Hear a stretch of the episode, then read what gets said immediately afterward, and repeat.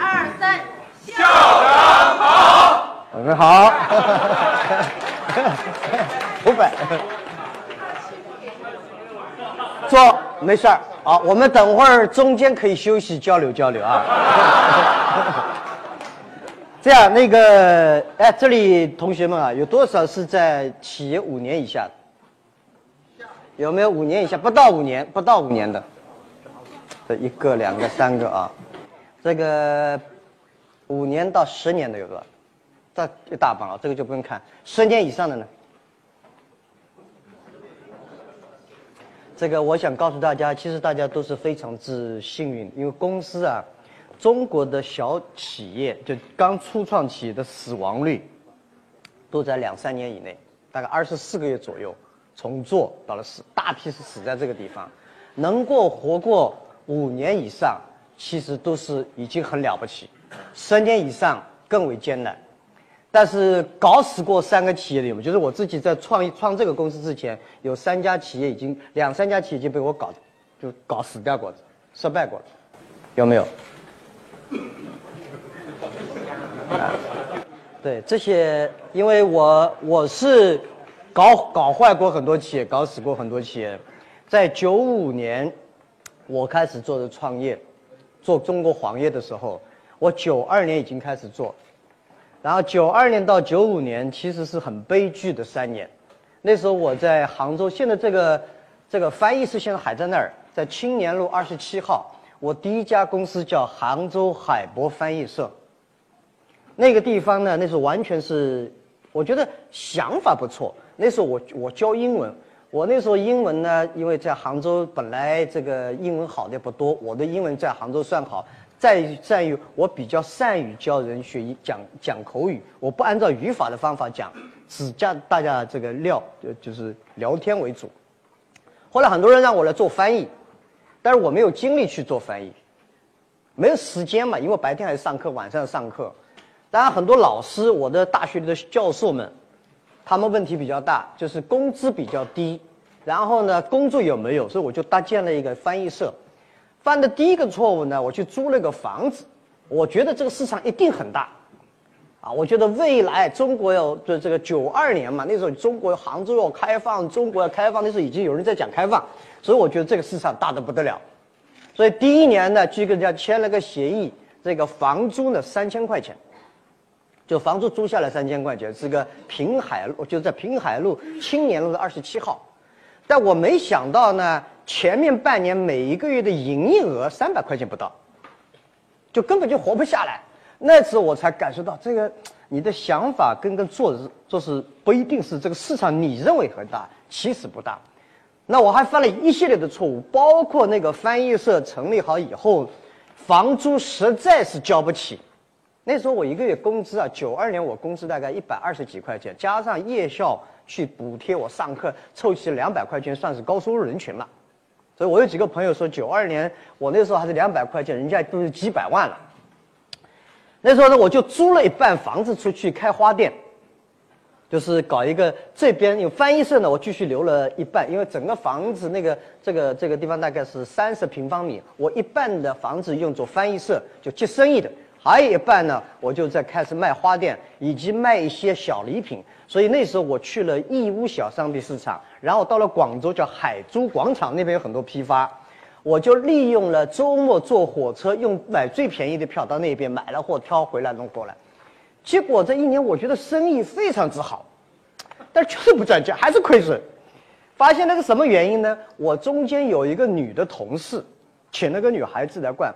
因为那时候我根本没有财务这个概念，每天收进来的钱他拿一半回家去，我总觉得不对，怎么收进今天我记得有三百块钱营业额，怎么到后来永远算只有一百块钱，还两百块钱哪儿呢？就是先稍微注意了一下，啊，有一个小女孩工作，我们总共才三四个工作人员，居然有一个女孩中间每天要拿回去几十块钱，我们都没感觉，说明管理混乱。第一个管理是属于完全是市场判断混乱。首先觉得这东西市场一定好。第二，去搞了个比比较大的办公室啊，然后呢，这个这个模式混乱，再加上管理混乱，连拿一半钱去，到半年以后，那时候我老婆还跟我讲，她总觉得不对，她不提醒我还不知道，我怎么我总觉得这两个月生意很好，为什么还是亏损？类似这样的时候，当然这家翻译社到今天还存在着。杭州可能是九二年、九一年到现在为止还存在那个翻译社，可能是最老的一个翻译社。慢慢的把它调整，当然前几年我就把它送给了朋友。九五年我开始创业，中国黄页更是惨不忍睹，啊，那时候真是这个这个为了为了为了这做中做做互联网，大家都认为这就是个不可能存在的东西，啊，那是非常之艰难。然后跟中国电信合作，电信合作跟大家一样，就是为了绕一笔融资，没钱干。那时候我大学里出来，对吧？大学的工资你们也知道，千把块钱，到后来是算是所有的凑起来了。办那个中国黄页，脑子也是热。第一，我判断互联网有未来，这个没判断错，但是没判断自己有多少能力没判到。我是那时候家里面所有的钱和亲戚朋友借起来，就三万多块钱开始干。这时候呢，我已经有经验了，包括房子也找的小，然后找了几个朋友开始干。干了以后，没想到呢，我们宣传过度，就讲互互联网是未来啊，到处全国各地去跑。那时候尹海威还不是比我还晚八个月，我在杭州折腾。那问题就在哪儿呢？搞了搞了半天以后呢，实在没钱，实在活不下来。我们希望把那些。这个这个那时候没有愿没有愿景没有理想，就是说把人家做个网页就行了，挂到网页上，然后干问人家收钱，就觉得生意人家也这么做，我们也应该这么做，但是真活不下来。但是呢，突然跑出了个竞争对手中国电信，当时中国电信杭州电信的总经理局长，杭州电信局局长后来总经理就是今天的中国联通的董事长王小初。然后呢，我们开始死掐了。就是中国电信、杭州电信被我们给唤醒了，就是我们还没能力的时候把对手给唤醒了。他们说这个东西不错，他们也开始搞了。那我们怎么搞得过电信嘛？那时候他们下面一家公司叫迪福，迪福通讯注册资金可能是一两个亿，那时候我就三万块钱，那叫死掐。然后呢，他们那时候我是为了掐而掐了。因为没有生意，也没有模式，然后就是我一个呃一个同一个一个大学的校友，再加上我老婆还有几个人，我就开始叮叮当当开始干。然后史玉柱那时候有一个巨人的销售里面有一个比较好的经理，突然也加入了我们。然后呢，五六个人就开始在杭州开始了打了将近八九个年，八九八九个月。这个八九个月对我后来的体验是有这个有有反思的。这八九个月呢，我也没折腾折腾什么，但是呢，每总能够一个月找到一个客户到两个客户，能够收个一两万块钱。然后呢，跟电信，我觉得不是因为它大我而怕它，反正死掐。然后他呢也做宣传，我们宣传能不能？我们什么计招数都用过了，美人计也用过了，啊，这个为了生存，我们那时候用了所有的办法。我跑到了那时候杭杭州钱江日报是最厉害的。钱江日报要登这广告至少三千块钱，但是呢，我们真没有钱，打个折打九折和八折非常之难。然后我就叫了我那时候的第一个还在外，后来做了我我秘书的周兰，我们一起去找那个钱江晚报的副总编那小姑娘啊啊啊一弄以后呢，果然给我们打了个七五折。这一桌里面呢，我们还写了一些文章呢，意思就是说，电信不应该这么搞死一个小的互联网企业。电信的方法是错的，我们是也跟今天互联网招式我们都用过了。结果，电信跟我们讲，我们成立合资企业。这个，给我两百万人民币的估值。那时候我觉得这下给我两百万，我三万块钱搞成这个样子，两百万我认为我就能够翻个天了。他们说你呢不用出什么钱，你把所有的资产啊加起来，你占百分之三十，我们电信占百分之七十。董事会，他他是这个我们两个，我听听非常有道理。反正我也没想过董事会有那么重要，完全是不懂。那我们就开始成立。没想到灾难就这么开始的。一开始来了以后，他们是五票，我们是两票。我们所有的计划还没开始提，他们五个人一起反对。其实他出了一百四十万，把我们彻底给灭了，然后他其他的业务就起来了嘛。那那时候是搞得你死我活。从那个以后呢，我是心里在想，妈的，有一天我要干的话，我一定把董事会给控制了。你什么都通过不了，啊。然后我让我找投资的时候，我永远不找国企，因为国企他给你讲出来道理，真说服不了他。啊，什么资产流失啊，让管理呀一大堆，然后经过他一层层上报批。那时候我心里面已经开始觉得，第一我要董事。但是再过了一年半年以后，我发现问题不在于他们，是我们，我们自己没找对合作伙伴，没把这些问题想清楚。但有一个最大的改变，我是从中国黄页以后做企业，我从来没去想过去控制董事会。直到 IPO 的时候，大家知道我的合伙人机制，是为了保障这个公司最后不出问题，不是像我想控制，而是像公司应该有。保持这个公司理想使命的人去控制，而不是老板去控制。那时候我决定，就是我以后做任何事情，我跟人家公平，哪怕我股份比你多，我只要觉得你有道理，我就听你，而不是因为我股份比你多，我来控制他。这个对我后来做企业是有巨大的。我不希望有一天我投资的公司，我参与的公司也像我当年恨中国电信一样恨我，干不好了。结果呢？电信当年的策略是把我给控制住了，我倒是控制住了，他的生意也玩完了。中国电信其实当时杭州电信一九九五年就开始做互联网，理论上是很早很早，但是三大运营商几乎今天都没有做大的出息，也需要反思他们的问题。我想跟大家讲这个东西，就是我们每一个人，超过五年以上的企业，你们想过没有，是什么原因让你成功活下来？是让你重新来一遍，你还有机会吗？啊，第二个 是什么原因让你很多东西又走了过来，跨过去？啊，我花很多时间去思考这些问题。啊，大家知道我这个人神一，我喜欢听别人，我自己要胡侃，我也喜欢听别人侃。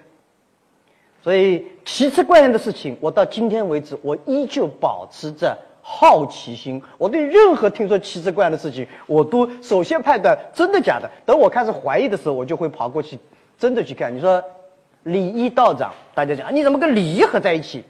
这哥们儿对《道德经》的解释是有点古怪的，他有自己独特的一套说法，我听听蛮有意思。人家说亡灵，对吧？你那蛇，我也很好奇，真能变蛇，对吧？我也很。为什么不可以看看？又不要你钱，对吧？也不要你投资他。人家说有一个人会空空手变蛇，我去看看也挺好。那看过以后，我到今天为止我还没解释清楚。我喜欢变魔术，反正他的招数我到现在为止还没有看出来，啊，水平是非常之高，啊。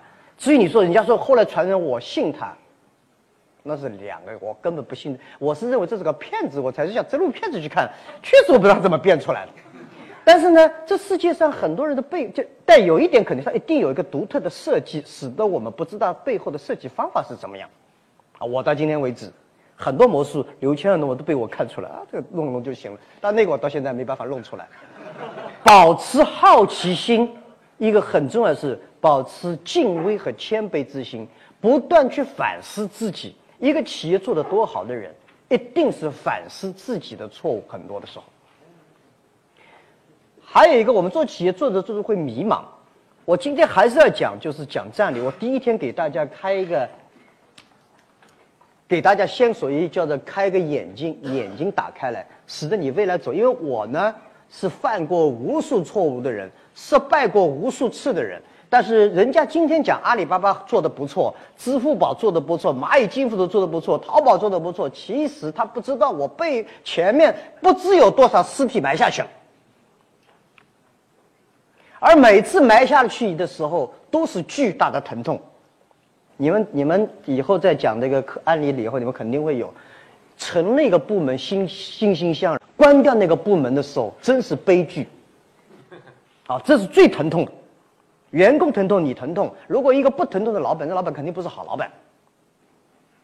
但是我到现在为止，走到今天为止，我越来越相信我和我的团队，越来越明白什么是我们要，什么是我们不要，我们看得越来越看清楚。这个不是因为我们今天企业大了，不是因为我们钱多了，也不是我们人才多了，不仅仅是，而是因为我们想明白了一些道理。什么是战略？今天要讲的是什么？很多人讲战略啊，战和略是两个概念。战是讲究执行做出来的，略是一个方略，略是经常要换要改的，战也是改的，但战略本身改的并不太多。你想明白你有什么，你要什么，你放弃什么。所以很多人现在讲战略是第一责任是什么？战略的第一责任人是 CEO，公司里面不应该有首席战略官之说。我们都犯过这样的错误，因为如果公司里有个首席战略官乱了套了，到底是 CEO，CEO 就是战略的执行者和设计者，不应该有边上还有一个我有个手，我得听听战略到底往哪儿走，对吧？CEO 那到底谁是老板？啊，所以我希望大家记住，我们很多的各就是战略战略的几个钥匙，就上三路下三路想清楚，上三路使命感、价值观、愿景。这三样东西缺一不可，如果没有想明白这三个道理，人家总觉得你给我讲大道理，这不是大道理。总结天下所有的组织、企业，任何组织，如果没没没有把这三个问题想明白的组织和企业和单位，一定走着走着会迷茫。你一定会迷茫。没有愿景思考，你一定会被没有没有这些东西。会迷茫，会被诱惑，会被压力扭歪掉，最后员工会四四奔五裂。所以我对使命感这个东西是一个组织的最要、最重要的。中国共产党没有当时提出来的使命，我们先不提使命感对与不对，但是有一帮人相信这个东西。使命感绝不是一个人相信，是加入你组织的任何人相信它。你们想过没有，自己这个企业？为什么而生存？为什么而存在？也许你们五年很多人还没去思考过，或者我们找出个理由。你要问的不是问你，而是问你的员工。随便抽一个员工过来，哎，你跟我讲讲你们公司的使命感是什么？他能说得出来，这叫有了，而不是老板能说出来。老板要把它做出来。员工，你随便电梯里抽一个过来，哎，你跟我讲讲看。我本来是鸡我是很佩服的。前几年我到 G 一去，我是 G 搞培训的里面，我问他，我说 What's your value mission of G？他给我胡说了八道一套，我就觉得这个问题 G 已经不是当年的 G 了。你们在座的公司员工人数不会太多，除了老赖是吧？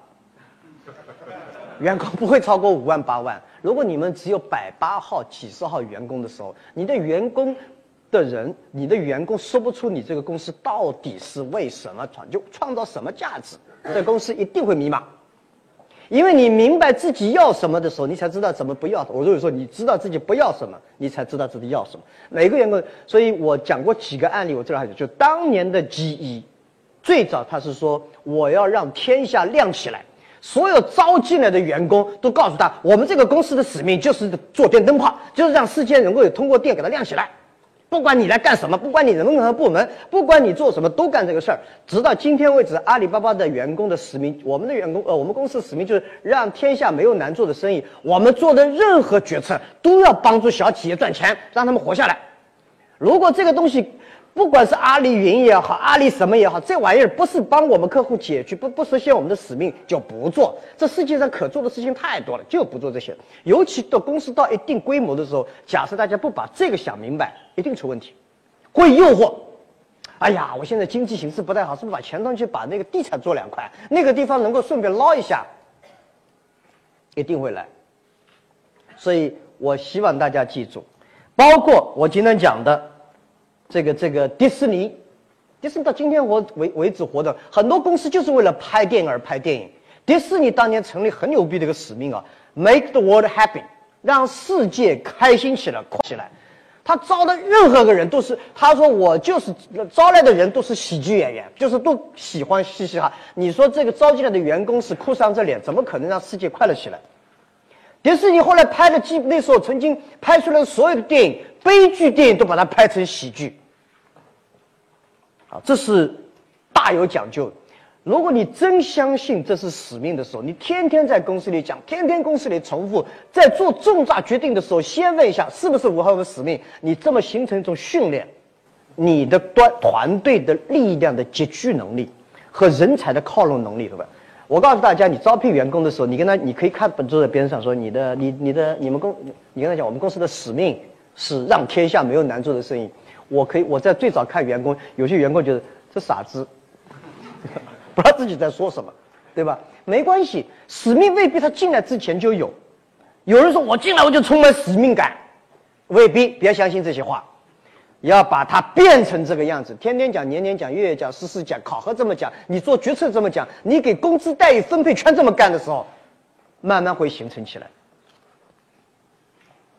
这个这个希望大家慢要一定要坚持住，理一理，回去还得理一理，你这公司为什么而存在着？第二个是愿景，愿景就是公司要去哪里，要发展成什么个样子。阿里巴巴最早的愿景，我是想明白，就是我最我们最早说要活一活八十年，不叫一百零二年，活八十年，我是怎么想的？记住啊，任何一个人从生这一天起就会走，就是在走向死亡。任何一个公司从诞生那一刻起，其实你已经准备好要死亡。我说，人不能决定你生活在谁的家里面。你生活在比尔盖茨家里面，你出生在他家，你就天生就很好。但是我们是能够决定你死在哪里，企业是可以决定你怎么死的，你可以活多久。我那时候做八十年的改想法就是，企业如人，一个企业能做八十年很了不起了。所以我把它定为了八十年。但后来我发现不对呀，人家都说百年企业，我这个八十年企业好像少了个二十年也不行，对吧？如果后来说改成百年企业，后来也不对啊，全国人都在百年企业，没个人当百年企业当回事儿。没没有个企业不告诉我多做百年企业，在座有多少人说不想做百年企业？其实口都把它变成了口号，在墙上贴上了标语，我觉得这个就不严肃了。如果这个是通用的不严肃，然后我就仔细想了想呢，我说阿里巴巴要走一百零二年。每次给员工的 KPI 考核，数字越准确越严肃性，不能含含糊糊说明年我们怎么样了，那后年我们怎么样了，这个不行的。一百零二年，我是一九九九年诞生，我们上世纪活了一年，这世纪活一百年，下世纪再活一年，一百零二年刚好三个世纪。然后呢，正因这东西大家觉得哦，那你说法很好，概念不错，你到底是不是这么干？这就是说愿景是要跟。中间的具体的部署上，我们做的绝大部分的策略、战略，都是五年和十年。这个三期、一期、二期已经真名上过不少课了。三期以后讲，我们每一年到两年都有 review 五年、十年的战略。如果这个战略，我们公司后来制定了这么样，为了活一百零二年。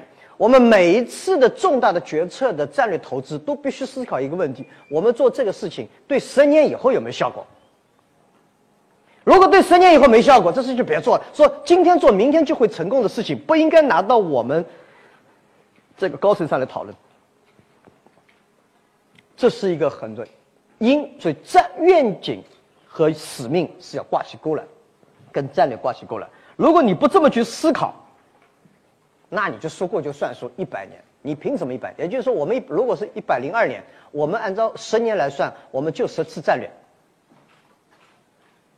我们每年或者一有空，我们一碰到迷茫的时候，我们都会坐在一起，认真的从早到晚的。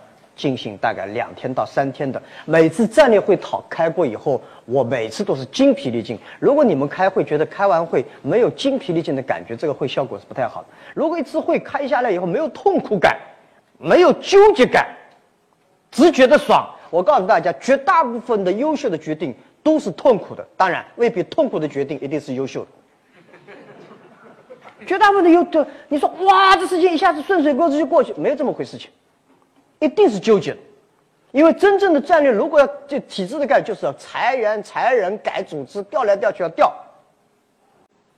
所以你不希望公司大调整，你就必须要在公司不断的有小调整，啊，所以呢，我希望大家要记住，愿景要锁的。然而，我我是这个愿景，一个是时间度要有，你这公司到底准备活多少年？这个还是要认真思考，你不能脑袋一拍说一个，我们大概活个三十年差不多了，你这个还是要去思考。中国的企业跟硅谷的企业是另外一种 model，很多中国人企业现在学习啊硅谷的 model 呃模式，我是不太喜欢硅谷模式，我喜欢西雅图的模式，当然不等于我不喜欢就不是好东西啊，因为我都喜，我认为硅谷和西雅图的模式，一个是 build to sell，一个是 build to last。硅谷的企业是 build to sell，他第一天起。我这个弄弄，我将来卖给陈东升，对吧？我这个卖，我将来卖给史玉柱，这个卖我来王中军的公司，估计未来要把它，我把它弄一个咔造好，在你们家门口等着你们买去，啊，硅谷很多的技术公司走这条路线，因为这种路线它的风险投资高速成长，风险投资也设置了五年到七年，都打败了以后，他他也希望你早点卖，不管怎么样嘛，以撤出为主。而西雅图我比较叫 build to last，他做的企业就是。基业长青，当然不是硅谷所有的企业都这样，也不是西雅图所有企业都 build to last，它这个风格是不一样。你看，在西雅图，微软、波音、亚马逊、Starbucks，如果你这个企业决定是 build to last，那你必须要思考你的使命和价值观。当然，你 build to sell，你也得有使命和愿景。对不对？你哪怕五年以后我得卖给那哥们儿，那这个你的你的使命就是我就卖给他，我的愿景是通过三年卖给他。那你发你走的路子是完全不一样的，所以这些东西不想清楚、不想明白，你走着走着会迷茫，被几个人一挑战，被竞争对手一挤压，被政策政府政策一改变，你会累。好，这个我希望大家要有。还有呢？跟员工和客户，我们的这个阿里巴巴的这个愿景里面是两条：做一百零二年的企业，以及是幸福感最强的公司。我们对员工的幸福感很关注，幸福感跟钱有没有关系？有关系，但不是钱多就是幸福了。所以我们最近，我们阿里巴巴的这个 HR 的一个总最主要的战略的也有愿景，阿里巴巴人事部门的使命。就是让员工做最好的自己，让公司做最好的阿里巴巴。就是说，员工要成为最好，就员工他这些人到我们公司，经过五年以后发现，我怎么变成这么个人了？这就对了。所以，员工的纬度也非常之重要。这些员工花了最好的时间到了你公司，你如果准备做五十年、做一百年，这员工在你公司最多只能花十五年时间。这十五年，你给员工带来的感受是什么？你不要讲我在公司，人家员工说他那我就我就一个员工打工仔，你公司做五十年跟我什么鸟关系？员工很重要，愿景是员工在未来的十年、二十年会因为你们发生了什么变化。客户要有愿景，你的客户用了你的价值，用了你的产产品和服务，哎，他发生了什么变化？这两年是这个样子，五年以后的，就像就像我们这个湖畔大学也一样，我希望五年以后的湖畔大学变成怎么个样子？其实最重要一点是湖畔的学员发生了变化，湖畔大学才会变化。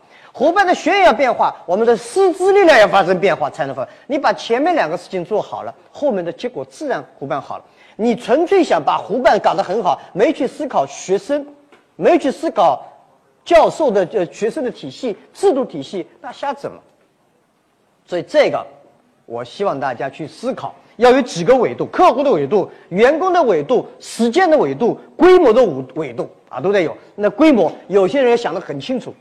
啊，我上次跟你们讲过，我在日本看见一个家小店，一进门口挂了个说一百四十几年的历史，我一看就个老头儿个老太。对吧？然后在人家说我不想做大，我觉得这样好。人家很多人找他说你要不要 franchise 想要不要搞个连锁店？中国人现在开任何东都都想搞连锁店。日本很多好面馆儿啊，真的做了百八年啊，他就是我才不要开什么连锁店。中国都是洗脚店开了两天，马上开个连锁店去了。连连锁经营模式跟那个模式完全不一样的，对不对？所以。自己的定位极其清楚，一个最精，所以你不希望公司大调整，你就不需要在公司不断的有小调整，啊，所以呢，我希望大家要记住愿景要锁的。然而，我我是这个愿景，一个是时间度要有，你在公司到底准备活多少年？这个还是要认真思考，你不能脑袋一拍说一个，我们大概活个三十年差不多了，你这个还是要去思考。中国的企业跟硅谷的企业是另外一种 model，很多中国人企业现在学习啊硅谷的 model 模式，我是不太喜欢硅谷模式，我喜欢西雅图的模式，当然不等于我不喜欢就不是好东西啊，因为我都喜，我认为硅谷和西雅图的模式，一个是 build to sell，一个是 build to last。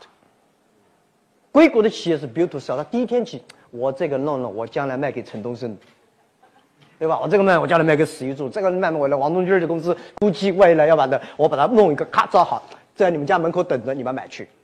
啊，硅谷很多的技术公司走这条路线，因为这种路线它的风险投资高速成长，风险投资也设置了五年到七年都打败了以后，他他也希望你早点卖，不管怎么样，以撤出为主。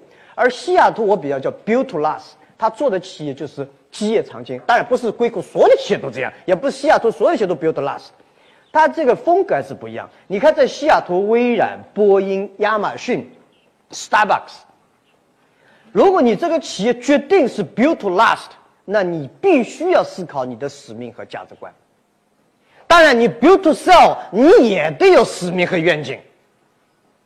对不对？你哪怕五年以后我得卖给那哥们儿，那这个你的你的使命就是我就卖给他，我的愿景是通过三年卖给他。那你发你走的路子是完全不一样的。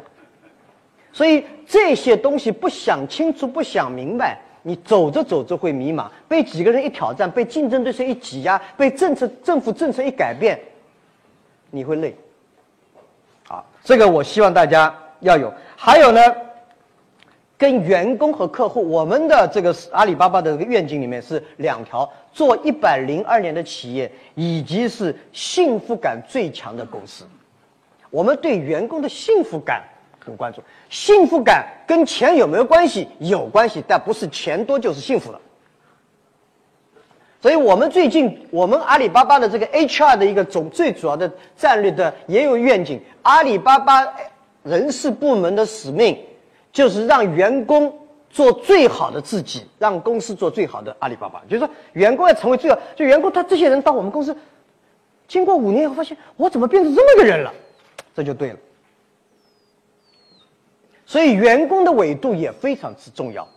这些员工花了最好的时间到了你公司，你如果准备做五十年、做一百年，这员工在你公司最多只能花十五年时间。这十五年，你给员工带来的感受是什么？你不要讲我在公司，人家员工说他那我就我就一个员工打工仔，你公司做五十年跟我什么鸟关系？员工很重要，愿景是员工在未来的十年、二十年会因为你们发生了什么变化。客户要有愿景，你的客户用了你的价值，用了你的产产品和服务，哎，他发生了什么变化？这两年是这个样子，五年以后的，就像就像我们这个湖畔大学也一样，我希望五年以后的湖畔大学变成怎么样子？其实最重要一点是湖畔的学员发生了变化，湖畔大学才会变化。湖畔的学员要变化，我们的师资力量要发生变化才能发。你把前面两个事情做好了，后面的结果自然湖畔好了。你纯粹想把湖畔搞得很好，没去思考学生，没去思考教授的呃学生的体系制度体系，那瞎整了。所以这个，我希望大家去思考，要有几个维度：客户的维度、员工的维度、时间的维度、规模的维维度啊，都得有。那规模，有些人想得很清楚，啊，我上次跟你们讲过，我在日本看见一个家小店，一进门口挂了个说一百四十几年的历史，我一看就个老头儿个老太。对吧？然后这，人家说我不想做大，我觉得这样好。人家很多人找他说，你要不要 franchise 想要不要搞个连锁店？中国人现在开任何东都都想搞连锁店。日本很多好面馆儿啊，真的做了百八年啊，他就我才不开什么连锁店。中国都是洗脚店，开了两天马上开了连锁店去了。连连锁经营模式跟那个模式是完全不一样的，对不对？所以。自己的定位极其清楚。一个最近那个例子，Starbucks 的 Schwartzman，他的创创创始人 CEO 跟我讲那个案案例。他有一次到伦敦最贵的一条街，叫 Oxford 这条街上去看他看见这么好的人流量，生意非常，真是寸金之地。一个小边上有一个很小的门房，上面有一个老有一个人在卖 cheese，卖奶酪。这个奶酪是跟中国卖酱油一样的，没有钱赚，所以他很好奇，他跑进去问那个老头儿：“他说这个你那个你这个店店房租付不付得起？这么大这么贵的地方？”老头胡子拉碴在里边，胡子脏兮兮的在唱歌。你先买二十块钱奶酪，我再告诉你答案。然后他就跑过去买了二十块，买回来以后，老头他说：“哎，你告诉我一声，你这个店到底门房租付不付得起？”他说：“年轻人，我跟你来了，你到门口来。”他说：“你这儿看过这条街，从那个头上到那个头上都是我们家的。”他说：“我几代就是卖奶酪，卖了奶酪呢，我就喜欢奶酪，各种的奶酪，你可能不知道，我有各种各样品质、各种味道。我除了做奶酪生意，我其他生意不会做。赚了钱不知道该怎么办，买一个房子，赚了个钱买个房子租给别人，所以这条街都是我们家的。他的乐趣不在于奶酪赚，而是他真喜欢。他说我们儿子半个小时会从城外送多少奶酪回来，这是个真实故事。我们要去思考一下，所谓的愿景。和使命，你不要觉得这东西也另外这个爬得很高，说哇，我们国家需要，人民需要，社会需要。我要问你需不需要？你是否感兴趣？我发现这几年有个大问题，很多人的公司开始忽悠的，就是投资者。他们发现，我说你为什么做这个事儿？融资容易啊，投资者喜欢听。我后来呢明白一个道理，我大概在阿里巴巴九五呃九九年开始做，我到硅谷去找过三十几个风险投资，无一获得成功。一个很重要的原因，我讲的东西他们不要听，我有讲的水平问题，啊，但是，我后来发现我特别固执，我对电子商务的认同，那些风险投资是不认同，他说中国不可能有这个东西。那我现在回过来想想，确实是不太可能。我按照我很条理、客观、理性分析师的分析，中国是九九年要做电商做成是不可能的，而且我说要花十年到十五年，风险投资想昏倒十年十五年，没戏。但是一个很重要的改变是我信，我喜欢，我好这口。所以不要因为社会政府很需要，然后。在最头痛的是一方分析师给你分析一下未来什么什么什么健康产业达到两万亿的市场，人类中国需求有多少，然后跳了进去。啊，我一听有人跟我在做做投资的时候给我讲一个 PPT，讲一个宏观大决策的时候，我基本上就不听，这人基本靠不靠不靠不住。这些话是我们曾明教授去说的，不是 CEO 说的，对不对？曾明他就讲啊，那市场多好，他也必须这么干。他要从行业行里面，一个 CEO 来跟我讲这个怎么讲，我就问你就很简单，你而且他在讲使命感，不一定要讲。如果现现在很多人跑，使命感未必一定要讲的像教授一样。其实我跟你聊天的时候，半个小时我是能够感出来这哥们儿是不是有使命感。他不一定用这个词，但你就知道他是有，他有愿景，他不是说给你听，不是说给投资者听，不是说给竞争对手听，而是他真信这个。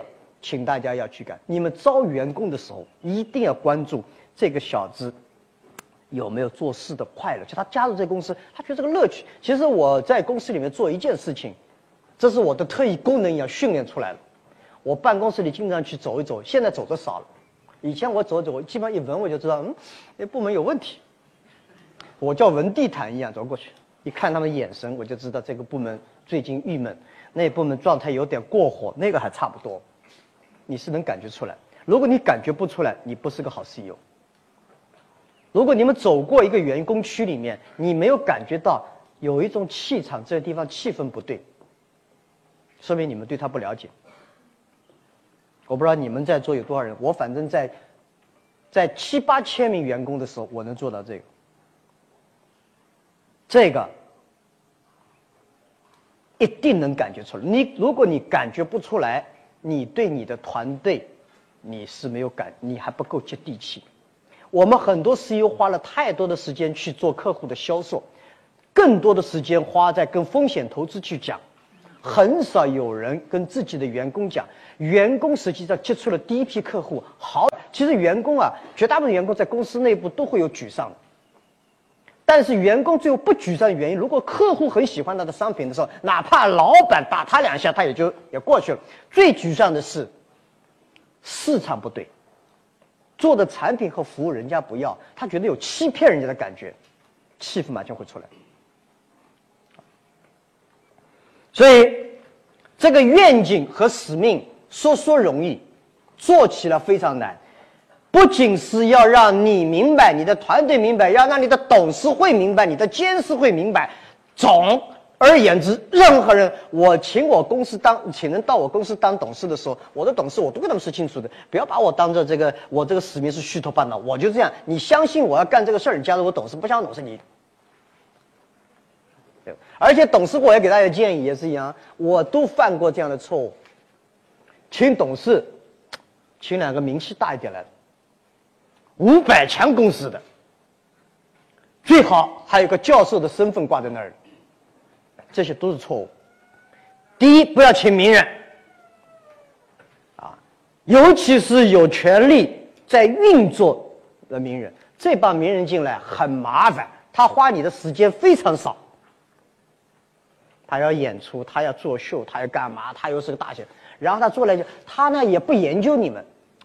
他就是两个小时的董事会听听以后，咔讲了几句话，这下你傻在那儿，你就知道他根本没花时间在这儿，在你这儿，你同意他愚蠢，反对他更愚蠢。别请这样的人，啊，别请这样的人。今天啊，今天在座的每个人五，你们都有五年以上的企业，找到的人是热爱你这个行业，热爱你这个企业，热爱你做事的这些人，他给你的一些东西。是跟你不一样，比方他在财务上面、战略上面、行业方面、竞争对手方面，所以不要去请这些，也未必一定要找一个非常 high level。董事会是经常要换，几年内就要走一走、换一换。啊，也不要这个、这个、这个，因为我最怕的是，就有些当然后来我是合合伙人，就就是那个有一个公司，我不提这个名字了，巨大无比的董事会。二十几个人坐在那儿开会，你们都会碰上这一天。如果你们有一天做成功了，叫独立董事，外面请来，每个人带一个律师在那儿。你问他做决定的时候，问问律师，律师说这东西可能不行。他说哦，那不行，我们回去讨论讨论。一个决定四个月还没出来，没有人拍板。啊，这是董事会的问题。所以大家希望在选董事的时候，学者也很麻烦，讲的都对的，做起来全错了。但是他一定要去讲的必须是对的，因为他这是趋势。但是你整个只是指挥运营过程中，你有一个可以，你搞个五六个问题就大了。当然，就我们这些人去上课讲几个道理时，你把它系统一算，我们可能也错了。每个人干的活是不一样，所以国内的很多还要请政府官员。退休的那时候，都是麻烦事。你要找到你很重要，跟你一样认同使命、认同价值观，并且他会挑战你。哎，马云，你说这个决定，你这个这个，这跟你的使命有什么关系啊？你去并购那个那个企业，哎，跟你的愿景有什么关系？你要这样的人。我是被人家咬死，有时候还啊有我朋友有一个个管理层唾沫横飞讲，买了这个以后，我们的营业额明年涨一半。哎呀，以后呢，然后。作为董事就跳出来，哎，请问你是买营业额还是在完实现你的愿景和使命？要这样的人，啊，所以希望大家，这个也是一个经验，所以要让董事、监事让这些人都跟你一样认同。第二个、第三个呢是价值观，价值观就是做事的方法，没有做事的方法。没有做事的标准，没有做事共同达成的一些方法，你玩完了。我现在有时候觉得，招聘员工，我们把优秀的人请了很多，很多公司后来是优秀的人太多才会出现问题的。我在二零零四年、零五年曾经讲过一些事儿。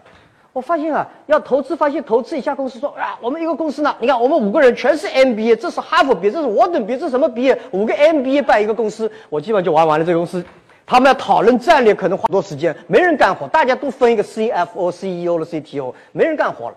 我宁可是一个人，甚至一个本科生带一批初中生干出活比他好，能够活下来。做事人才越多，不一定是好事。就像河里面的营养过多会富营养，公司里面什么时候请什么样的人，是关键。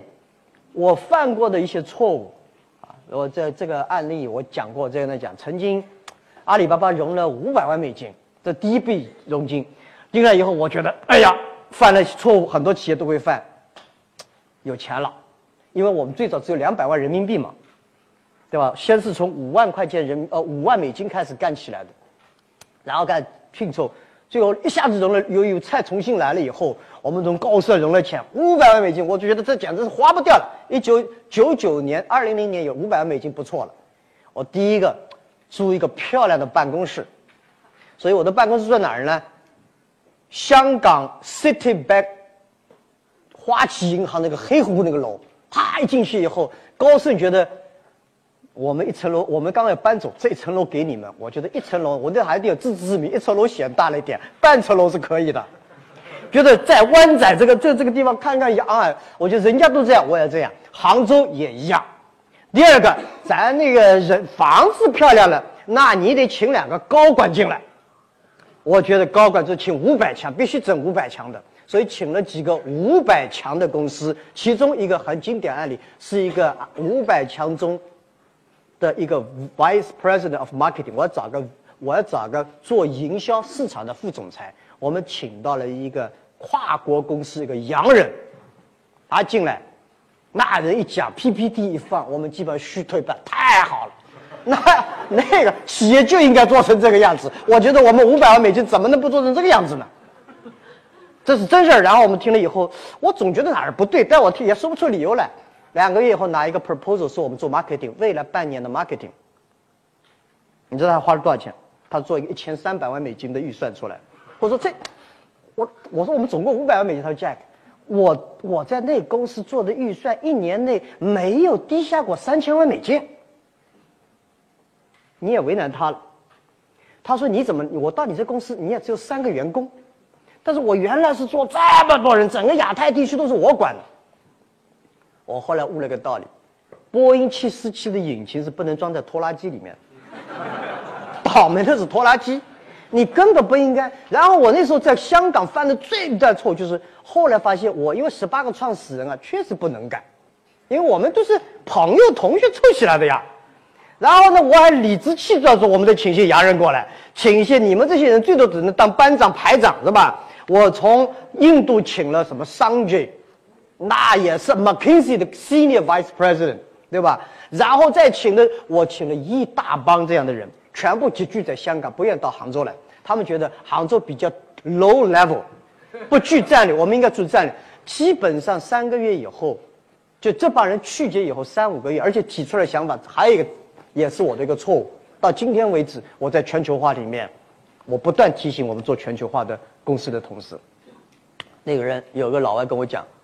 我们阿里巴巴 B to B 做进出口业务，对进出口业务什么很重要？语言很重要。对语言哪儿最好？美国最好。第二，这个外贸进出口哪个国家最大？美国最大。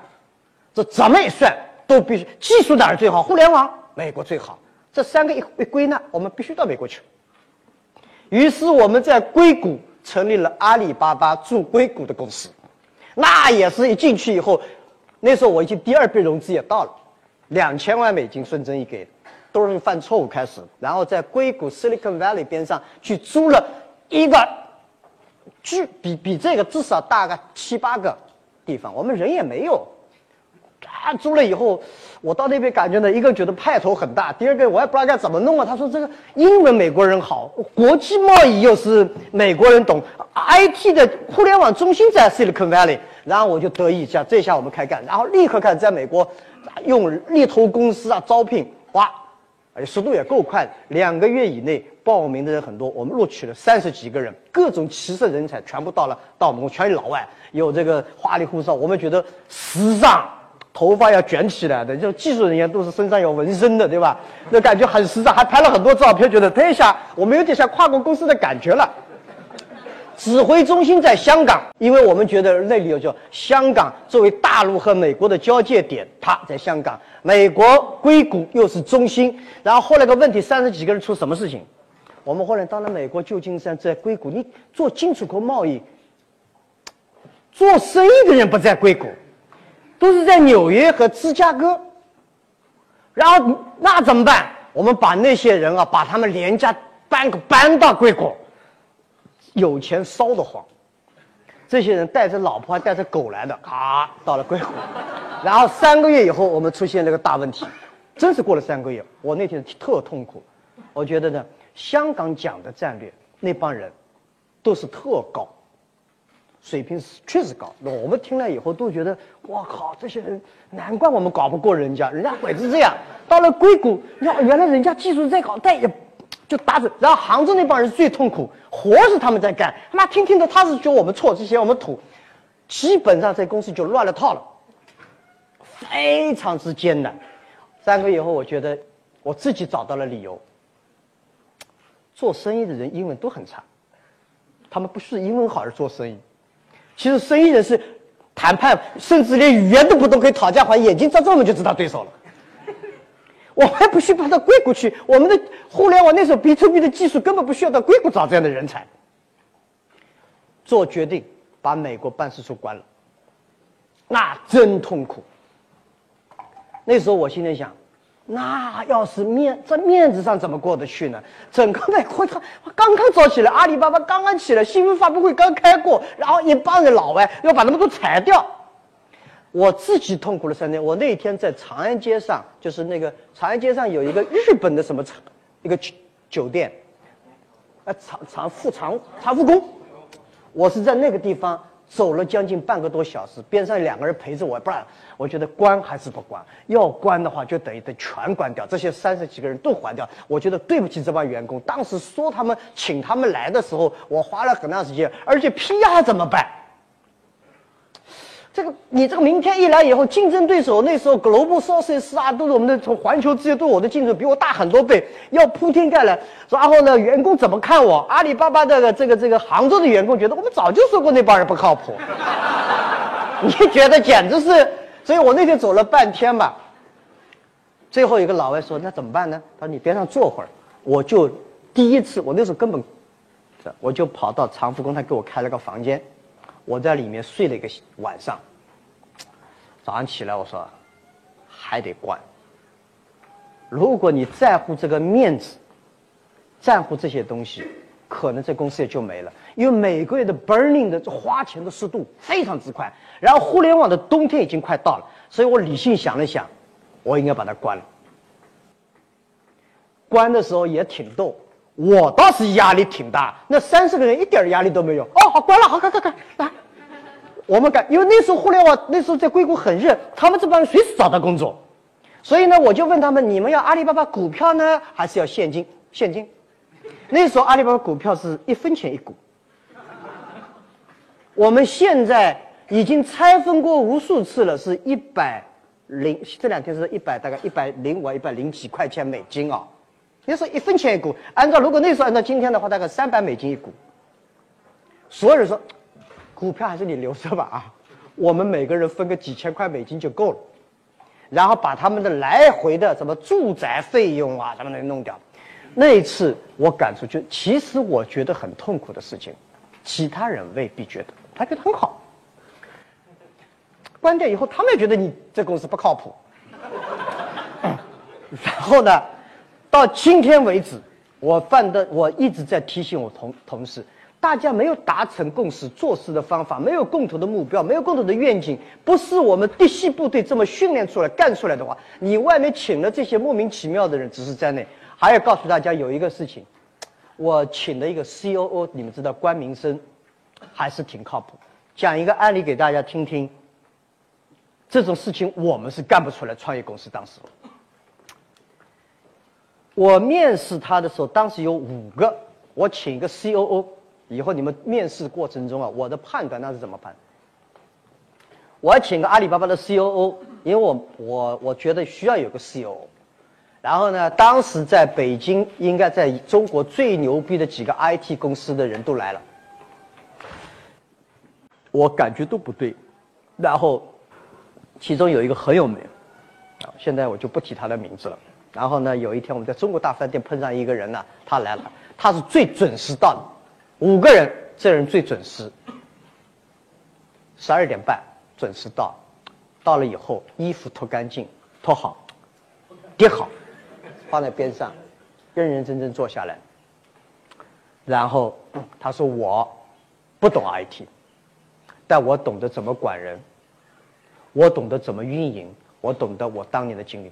那我觉得这个人就是应该我，我不需要他懂 IT，我需要的是，然后呢，我就是根据他的细节处理，然后我又去他的办公室，看见我的办公室是像那时候桌子上面是像山一样堆满的各种各样的材料，而这哥们儿桌子上就一张桌子，就一支笔，一张纸放在那儿，我觉得这就是我要的，我要找一个像山一样堆起来的人，我们两个都完蛋，人家干干净净。一张一整个桌子上一张纸一支笔。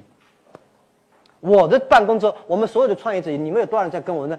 坏习惯，桌子上堆满了各种各样东西，而且还给自己找个理由，堆整齐了我找不到，我就喜欢乱哄哄的，对吧？我们很多人都这样，所以我后来发现我们是很匹配。此人上来以后跟我谈了一个很重要的事情呢，他觉得，阿云，你这个这样管人方法太江湖义气不对。我到今天为止还是江湖义气很重，那那时候看《水浒传》看多了，后来看金庸小说看多了，但是我并不认为江湖情义是错事儿，但是也要规矩和制度。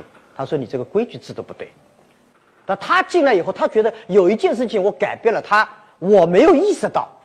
他到我们公司的我们办公室那时候杭州比较小嘛，他坐哪儿？一个 CEO 进来是二把手坐哪里呢？他是中国没工作过。是个假，等于是在香港，呃，年纪又比我大，六十几了。然后我我说这样，我的办公室分一半，中间做做墙，你一半我一半，我们两个人就是会议室用一个就行了。我心里不好意思，我觉得没办公室弄个分。哎呦，他觉得马云，后来几年你做的真了不起，你分了一半，实际上你是把一半权利分给了我。人家是这么想的。但我确实觉得他比我强，比我能干。发现他说我制度建的不行，给我做了两做了两个非常有意思的案例。此人做的不错，十八个创始人中有一个人，我不提他的名字，他是被他开除掉的。阿里巴巴十八个创始人，后来这个人名字去了以后，把韭菜放进去。这个人呢，我从硅谷带回来，人很聪明。技术是我们这儿也算不错，愿景因为在美国硅谷待了七八年了。但他讲话你你唧唧歪歪，你他干不干？他他娘了他，你问他到底什么主意啊？反正他有十八个创创始人，又是一个位置比较高的一个呃，唯一懂技术，在美国待过七八年，英文也好，懂 IT 又懂。你说你肯肯定当个副总裁吧？是我们十八个人里面关注的最大的人，他永远不做决定，永远东西都唧唧歪。然后上面跟他讲，我跟他每次看好。然后有一天晚上，我说服他这件事情必须这么干。两点钟了，我终于回家可以睡着觉了。早上三点钟，沙维给我打个电话，他说我把他给开了。我说什么？他说我已经把他开掉了。他说浪费时间，对他也不好，对我们也不好。我说他是创始人，他说我已经开掉了。好，就开掉了。然后我觉得开的真对，我开不下手。我没想过这件事情，我都没想过大家一起创业怎么能害人家呢？这个以后觉得其实是可以开，这以后，其他的创始人都觉得我靠，真会开除啊！第二件事情不是那些洋鬼子吗？我在香港有一帮洋鬼子，不是全部清掉，都是他去清的。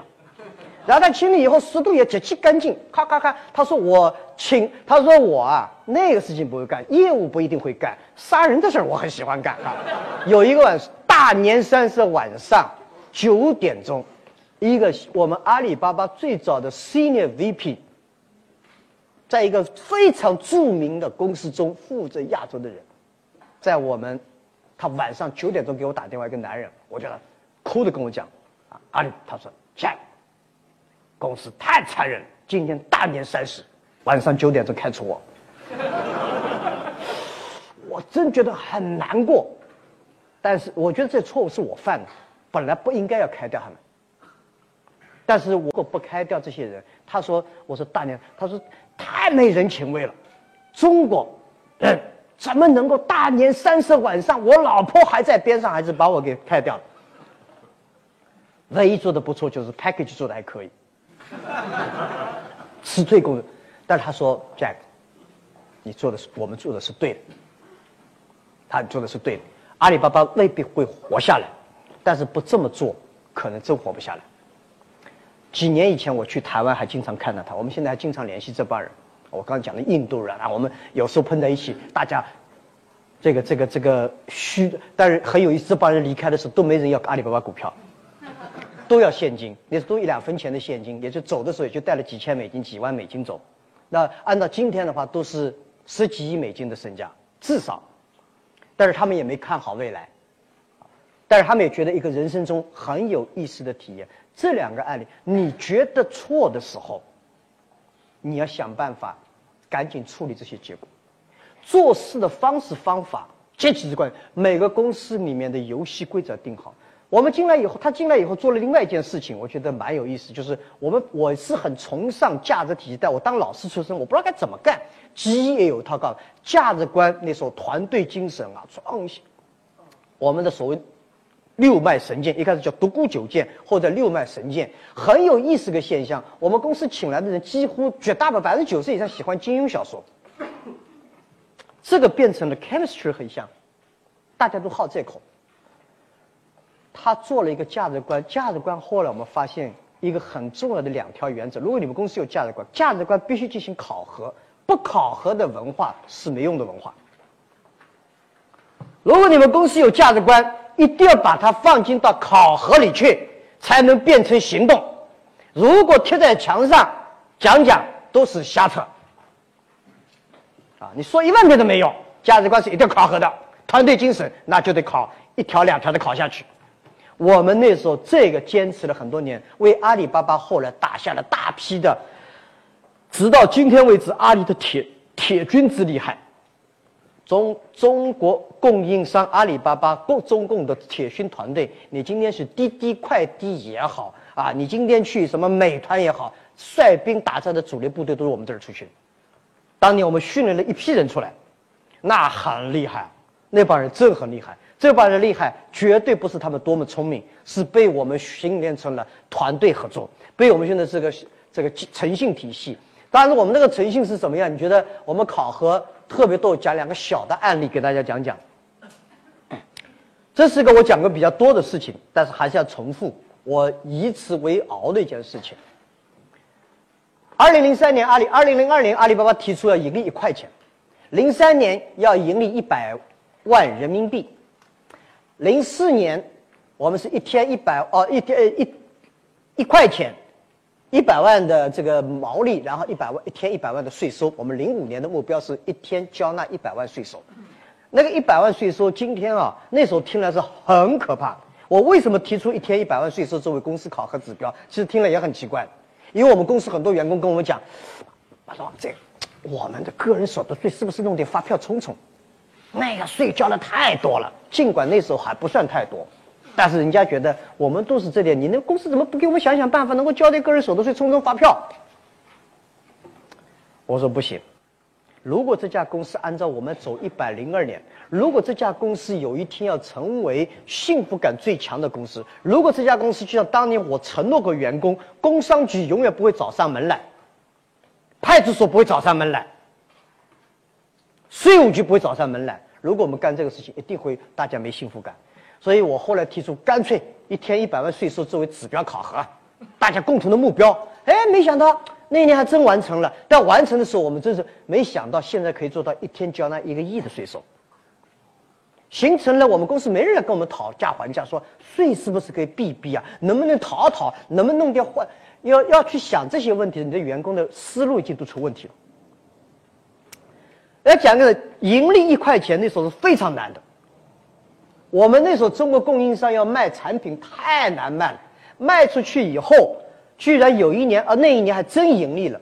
发现一个大问题，我们提出过，曾经在刘庄我们开过一天会议，从早到晚就讨论一个问题，要把诚信加入到这个这个阿里巴巴价值观体系去。一个最重要就是我们要反对贪污腐败，我们反对去贿赂任何企业，反反对贿赂任何人。比方那时候你要做一笔生意，四万块钱，你给大给下面给他一万块钱，这个生意就做成了。你不给钱，根本做不成生意。从早到晚我们吵了八个小时，大家决定，如果你不给人家回扣，这个企业要关门；如果给了人家回扣，我们所谓用互联网的思想是错误的。最后大概晚上四五点钟。我是拍了个板，我说我们从现在开始，我跟大家讲，如果我们定下来的价值观是错的，那我们走下走死掉；如果我们坚信所定的价值观，从今天开始，任何人给任何企业一分钱回扣，立刻开除。他们说这样公司活不下来，我说活不下来，我们可以关掉这家公司。然后大家鼓掌，觉得 yes，一起来这么干。那一年我们盈利了，结果查下来发现我们。最佳的一 number one number two 的销售人员给别人回扣，如果把他们两人开除掉，那么我们今年又不盈利了，而且可能就乱了套了。因为最佳他们两个人的销售额占了我们相当于整个公司至少百分之四十以上，他非常厉害两个人。那一天是很沮丧，但是我们决定开掉这两个人，宁可没完成我们的目标，宁可我们。所以到九月份把它开掉，一开掉，整个公司都是吃惊的一塌糊涂。我靠，你们是真这么干？哎，没想到下半年盈利了，公司的团队也坚信了这点。而且我们那时候末拜嘛，我们那时候为了考核诚信啊，那时候残酷到这个样子。你今天出去见客户，你说见了八个，我们会给打电话八个。如果发现你见只见了六个，你说了八个。开除，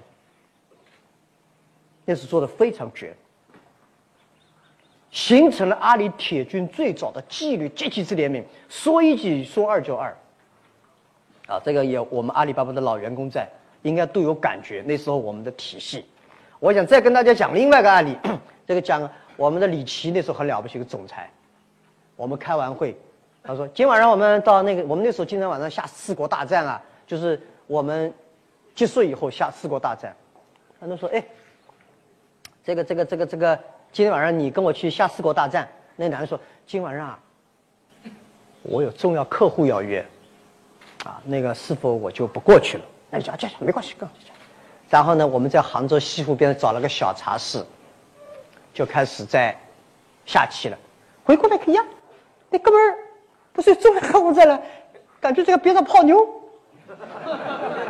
然后我们也没想，然后他跑过来就不好意思，他讲然后李琦跟他讲一下，他说没关系，啊，如果你这么点小事都要骗的话，你说我们还有什么事情是可以相信你？一旦失去了这个信任，啥都没有。所以我们那时候价值观的考核非常之严格和严厉，形成了阿里最早的铁军的厉害是在，然后团队合作。团队合作又变成了我们就是大家一起去做一件事情，共同完成。每次的正面考核和负面考核，形成了阿里的当时的一个文化。这波人成了阿里巴巴最了不起的一帮支柱。没有这些人，阿里后来走不了。比方说，我们到后来做淘宝、做做那个做支付宝，那反对的人多了去了。但是这些人说，一旦决定干，全力以赴的去。所以这个我希望告诉大家。价值观一定要考核，至于怎么考核，你们到时候可以啊，阿里巴巴有人会来讲，你们可以好好的听听看。价值观的考核在全世界呢比较，价值观在管理过程中有做到很重要，就是英国管理印度是做了很经典。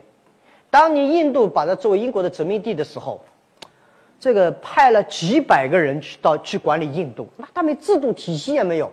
每次碰到重大的问题的时候，人家问英英国女王在在在在那些人，他说没问题。这六百个人全部都是在英国统一教堂里教出来，他们的方法体系是一样，不会出问题。直到后来印度，他们就这么在管理啊。所以呢，我自己是非常非常坚信，并且阿里巴巴是一家中国公司里面从中得到了巨大甜头的东西。我们把价值观放进了中国公司里面，我们把价值观放进了高科技公司。我跟 Jack Welch 几次深谈过，他说 Jack，啊啊，因为他那天在台呃呃跟我在 panel 嘛，有人说他指责他这套东西老了，根本不靠谱。Jack 我记很久，我说我跟他讲，我说 Jack，我认为相当的靠谱。我在中国证明成功，在高科技证成功，所以我们探讨下来，人性都是一样的，啊，不管怎么人性都一样。两千两三千年来，科技发展了很多，你们发现人的人性变过没有？早就没变，贪嗔痴不会变。所以你要管理的方法是这样，低端，然后是制度重要，文化重要。很多公司啊，其实价值观是培养文化，制度重要，文化重要。我我的答案是都重要，但是。低端员工制度更靠谱一点，高端员工文化管理更为来效。我在，我还有一个有意思的事情。九九年、二零零年、零一年到现在十六年了吧，我没有批过一张发票。以前挺逗，我这个不是我们公司刚开始不是报报报销给发票的嘛，我每次。写发票，然后我这个发票是 CEO 和董事长，我找谁报销嘛？然后呢，我说要不三月我就那个 CEO，你帮我批一下。三月说这些东西，他说我们因为我们的制度要互相报的嘛。他说 Jack，你是这家公司的 CEO、董事长和创始人，如果我们这些人对你签发自己这个发票还要怀疑的话，这公司没法混了。如果你觉得在发票里面还要做一点点小动作，弄点，但是我们这公司基本上就完了。这个也就形成了我们今天，正因为这给了我莫大的信任的时候，我对得起我做的任何一件事情，因为我知道，这是几万名员工，当然几百个员工对我的信任所造成。人一旦失去信任，就啥都没有。啊，所以这个是我希望，所以呢。你如果要希望培养一批同舟共济的人在你公司里面，那必须要有价值观，而价值观必须考核，这是训练同舟共济。我们很多人最后发现公司里没有没有同舟共济的人了，很简单，你第一天就没说清楚我们这做事情的原则底线这样，谁要那个就把他办到，谁要呢该奖励的啊，然后你要想不迷茫，在发展过程中你不迷茫。你必须要有使命感，你明白自己到底要干嘛。如果你要要有方向感，你要有愿景，就是你三年、五年、八年要达到的东西。愿景不等于不可以改革、不可以改变，但是如果价值观要改，要全体员工和干部一起讨论。所以这个，请大家记住。同时，大家在制定战略，因为你的使命不一样，你的价值观不一样。你的愿景不一样，所以每个公司的战略是肯定不一样。你跟同样做一个企业生意，你们一定是不一样。我是特别反对从对手里面挖人的人，啊，从直接竞争对手挖人是最愚蠢的。请大家，你们也，我不一定对，但是事实证明这是对的。你们以后他是卖洗衣机的，我也做洗衣机的。我从他那儿挖一个人，我们两个死掐准，一般不靠谱。一流员工你也挖不来，挖来的未必是一流员工。一流员工你挖这挖过来以后，请了一个人到他是对手这儿过来以后，你问他哥们儿，你们公司那个办法怎么干的？他告诉你，啊，对他不忠，前面那个老老公司给他训练的能力。这个人不可信，他不告诉你，他对新雇主也不靠谱，你让他左右不是人，